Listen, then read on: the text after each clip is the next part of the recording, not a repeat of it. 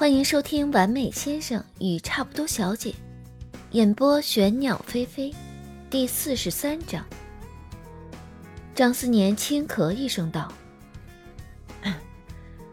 那你怎么说的？”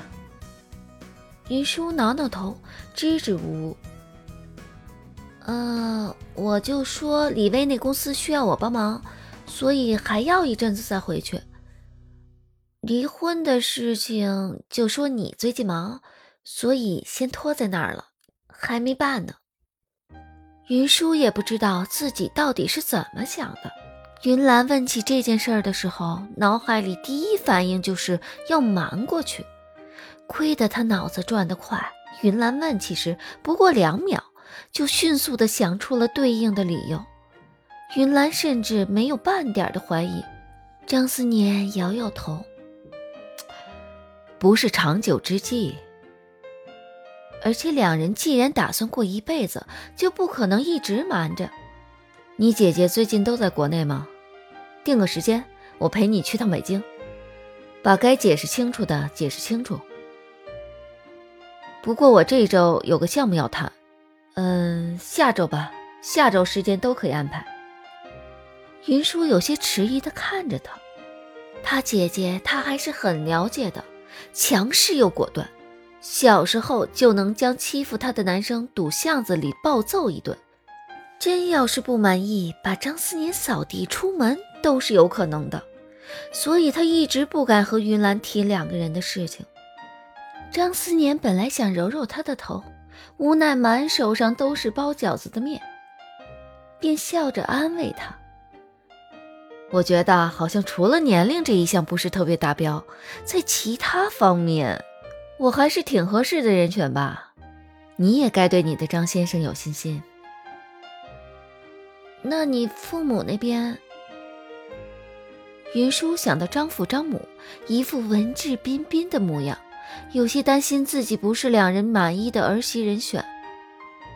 张思年宽慰道：“我父母啊，一向不干涉我的决定。”而且我想他们会喜欢你的。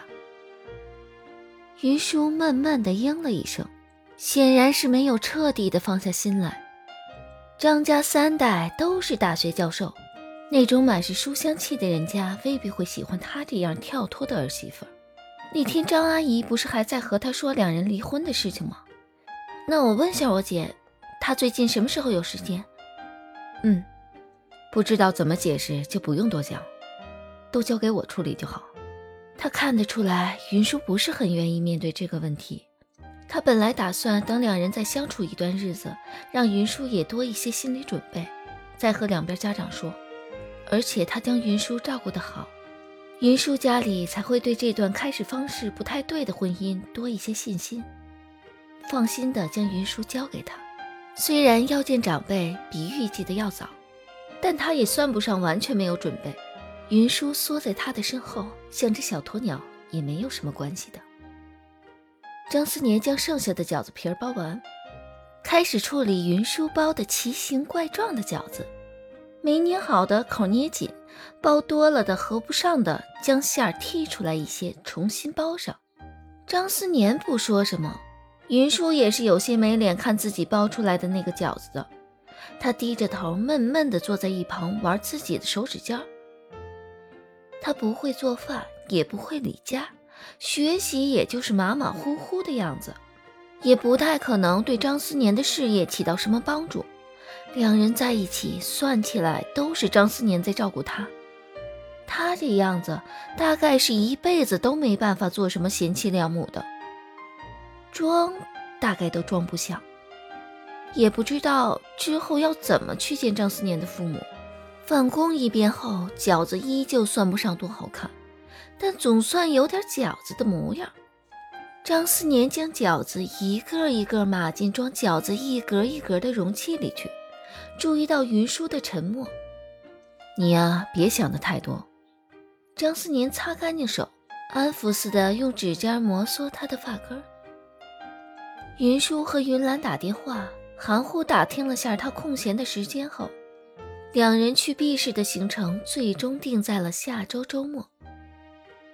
对张思年而言，忙才是常态，要空出和他一块回家的时间。最近公司要展开一些合作，免不了有些应酬，最近都不太挨家。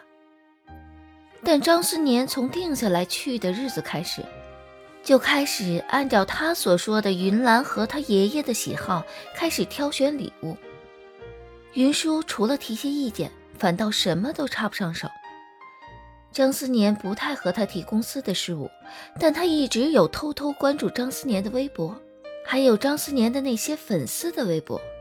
虽然他不大懂，但也知道这是会影响到张思年公司后面几年发展很重要的合作。张思年一边忙公司的事情，还一边费尽心思挑选礼物，更是让他又感动又有些惭愧，自己真是一点忙都帮不上。说起微博这事儿，云舒总觉得张思年似乎发现了什么。前几天啊，有一次他趁着张思年做饭的时候，偷偷拿着微博小号刷张思年的动态，对着一张张思年出席某商务论坛的照片，花痴了几分钟。结果一抬头，就和张思年似笑非笑的目光撞到了一块儿。其实他手机是立着的，张思年不一定看得到。但他当时就是做贼心虚一般，飞快地将手机关上，还将手机倒扣在桌面上。云舒为此，最近张思年在家都不敢将手机拿出来刷微博，都只敢趁着张思年不在的时候偷偷刷。人呢，其实天天都在他跟前但他依旧刷得乐此不疲。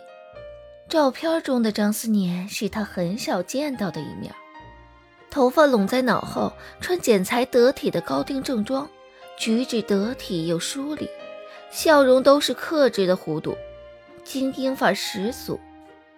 不过他还是更喜欢张思年对着他的一面，虽然总是板着脸说这说那的，挑他的各种毛病，会敲他的脑门，但眼底的温柔骗不了人，会替他系好安全带。即使忙，也会为他做早饭晚饭。张思年在公司忙，云舒在家里埋头写论文。他呀，这方面压根儿就没开窍，写篇金融的论文跟扒层皮差不多。张思年在家时就在旁边盯着还好些，张思年不在，他白天就是写两句话就开始摸摸这儿摸摸那儿，一天都写不出五百字的状态。今天啊，依旧没写几个字，就开始刷微博，就刷专门关注张思年的微博小号。其实呢，每天的新动态都不算多，但他即使是看了几遍的图，依旧看得挺起劲儿的。不过今天呀，一进那个微博号，就显示有一百条的新微博。他关注的人不算多，很少一天能有这么多条更新。一看首页基本被一条微博转发刷屏，配图是张思年和另外一位女士握手的照片，以及几张脸书的截图。照片中的人他倒是认识，张思年最近合作的那个公司的负责人是个美籍华人，气场和张思年很像，大部分场合都穿着得体的职业套装。前几天他刷微博的时候看过他的照片。相传履历和张思年不相上下，女性华人，留学美国，毕业就进了顶尖的四大投行，在风云变化的华尔街杀出一条血路，经历称得上是近乎传奇。他一看内容，往日偷偷舔张思年颜的快乐消散得干干净净，配文倒是很简单一句：合作伙伴亦是旧日情人。点进配图，一张大概是两人刚确定关系时那位女士发的两人的合照，配文是 boyfriend。看一眼时间是快七年前，两人并肩站一块儿，没有什么亲密的动作，但是很青涩的学生模样。另一张是张思年的微博，说是收到了一个很珍贵的礼物，下面有那位女士的点赞。而那个珍贵的礼物，云舒居然很熟悉，是张思年常用的那支钢笔。当时还是花生糖从外面捡回来的，云舒突然觉得心里有些酸。张思年快三十岁了，感情史不可能一片空白。他倒是知道，而且张思年在一早两人要假扮夫妻时，就将自己仅有的一段感情史坦诚交代的明明白白。过去到现在，这两张照片，两人都没有过分亲昵的举动。随便从他手机中挑一张他与张思年的自拍合照，都比这张要亲昵很多。更何况那段感情还是在七年前。让他介怀的是，张思年居然一直留着那支钢笔，一直用着，还拿着给他讲课签文件，将前女友送的珍贵礼物留到了现在。他和张思年之间，除了那条项链，没有任何有纪念意义的物件了。而且，云舒看着照片中的女子，她实在太优秀了些，耀眼的学历，出众的工作能力，穿着得体的正装，和张思年平起平坐在会议桌的两端，优秀到他甚至都有些自卑。他在事业上不能给张思年任何帮助，连生活上都是受照顾的一方，处处给张思年添麻烦。他其实知道张思年一点错处都没有，但是他心里就是闷闷的难过。窗外云脚低垂，没有什么阳光，风挺大，灌进屋内，将窗帘吹得鼓起来。云舒的情绪低落了一会儿。决定出去抱着滑板出去溜一圈。张思年一点错处都没有，他这情绪来得莫名其妙。他不想让这影响到两人的相处，准备自己出去发泄一下，将这情绪消化掉。他没有用什么花俏炫技的动作，只是将滑板滑得飞快，风扑在脸上，吹起发丝。本来以为这样可以将不好的情绪吹走。没想到在小区里绕了两圈，情绪没有半点缓解。看了眼时间，快到张思年下班回来的时间了，还没必要为了这点小事减少两人最近本来就少的相处时间。云舒又调准方向，闷头的往家里滑。滑到一半，身后传来了一声喇叭声，一回头，张思年的车行驶到他身后。身上穿着正是照片里的那套藏蓝色的西装，云舒莫名的气得更厉害了，扭过头不理他，继续往前滑。张思年的车子就这么无比缓慢地追在他身后。两人到了家，张思年将车停在院子里。云舒本来抱着滑板在院子里等他，但看他下车，又有些生气的扭头往家里走。张思年今天心情颇为不错。加快脚步追上他，拉住他的手，将他背对着自己的身子转过来，刮了下他的鼻子。怎么皱着眉啊？谁惹我们家小朋友不开心了？云舒本来还觉得自己可以忍住那些不好的情绪，偷偷消化掉，结果张思年声音宠溺的叫他“我们家的小朋友”，他情绪瞬间绷不住了。他气鼓鼓地抓起张思年刮完自己鼻子还没落下的手，咬了一口。嗯，你合作对象是你前女友，为什么不和我说呀？他声音委屈巴巴的。张思年听他一说，神情一滞。你最近好几个晚上都没回来吃饭，说是应酬，是不是和他一起啊？云舒越说越觉得委屈，鼻子忍不住吸两下。声音略带些哭腔。你还留着他之前送你的钢笔，花生糖之前捡回来的时候，你还和我说这个礼物对你有特殊意义。云舒说着，眼眶都红了，眼珠在眼眶里打转，委屈地拉着张思年的衣袖。你都还没送过我有特殊意义的礼物呢。我知道为了你七年前的一段感情吃醋真的很可笑，但我心里真的就是很难过啊。云舒说着，扑进他的怀里，头埋进他的胸口，有些委屈的用鞋尖踢了张思年一脚。张思年伸手将他抱紧些，有些无奈又心痛，揉了揉云舒的脑袋，安抚他。张思年语气温和道：“好啦好啦，你说完了，气也撒了，现在听我说可以吗？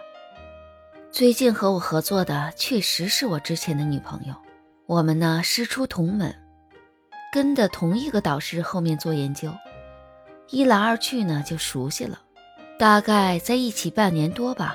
最开始的时候觉得两人各方面的背景都很接近，而且呢在学术还有各方面观点都很一致，谈得来。但真正相处起来，才发现两人的性格其实并不合适在一起。我们两个都是骄傲的人，那时候还在学校里，没有什么阅历，两个人都不懂得妥协。从在一起后，就各种各样的矛盾。渐渐的，他就觉得我刻板固执又无趣，最后就和平分手了。云舒听他这么说，心里更委屈了些。但是呢，如果只有前女友这一个前提条件，我不会一句话都不跟你提，甚至晚上出去应酬，因为坐在会议桌对面的不只有他，还有他的先生。云舒有些惊讶的啊了一声，看他，他先生也是我的校友，两个人结婚都四年了，一儿一女。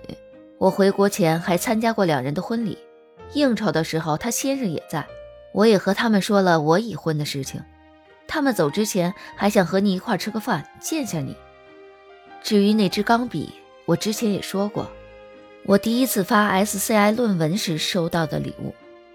大家读博的时候都不算富裕，这支钢笔是当时同门的几个朋友一块买了送给我，当做庆祝的，自然有他一份。我一直留着，并不是因为他，而是确实有纪念意义。张思年三言两语，没有丝毫的隐瞒。无比坦诚地解开了云舒所有的心结，云舒有些不好意思地低下了头。他这飞醋吃的实在是有些莫名其妙。刚刚还踢了张思年一脚，他用的力气不算大，应该不会很疼吧？张思年托起他的脸，轻轻替他擦去脸上未干的泪痕。不过呢，确实是我没有处理好，没和你提前说清楚。也确实，张思年顿了顿，从口袋里掏出一个丝绒的小盒子，有纪念意义的礼物在这里，今天才拿到，不知道我们家的小朋友看到能不能开心一点。云舒猜到盒子里的东西，指尖有些颤抖地握住张思年的手腕。张思年打开盒子，一枚称得上素净的戒指。戒指的花纹有些奇特，里侧刻着两人名字的缩写。刚刚还被霞云遮蔽的太阳突然从云层中跳了出来，霞光漫天，带着暖意的阳光洒在两人身上。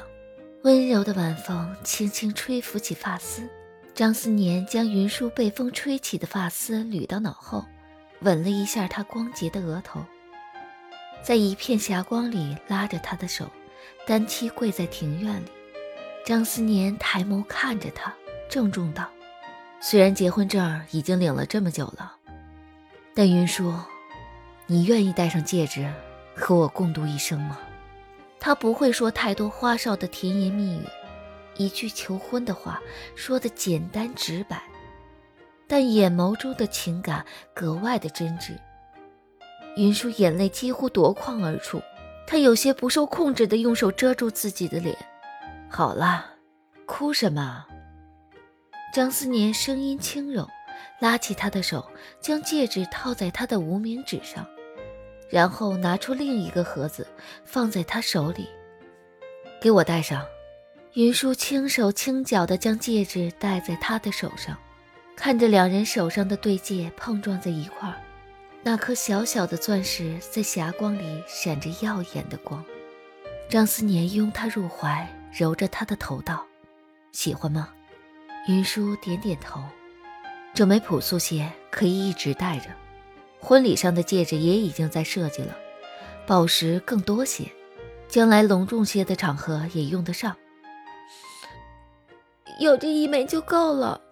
云舒声音闷闷的，带着些哭腔。张思年揉了揉他的脑袋，他今天才拿到戒指，已经和 S 市据说夜景最美的饭店订了包场，下午已经和饭店负责人初步定好了三天后的室内装饰，甚至还在考虑能不能在江边放烟火，想给云舒一个一生难忘的求婚仪式。结果就这样，就在家里将戒指送了出去。按照他的计划，这个有纪念意义的礼物该在两天后送出。但云舒眼眶一红，眼泪一落，他就像一个从没谈过恋爱的毛头小子一样惊慌失措，哪还顾得上那些计划呀？只能说，云舒生来就是来打乱他所有计划的。他从没预想过自己会爱上一个小自己八岁的女孩，也没有想到自己会如此慌乱的求婚，一切都出乎自己的意料。但此刻，他将自己最心爱的姑娘抱在怀里，他并不讨厌，甚至感恩上天，给自己这样美好的意外。本章已播讲完毕，欢迎大家评论、订阅、转发哦！喜欢追剧、听小说的朋友，还可以订阅《青春创世纪》。感谢您的收听。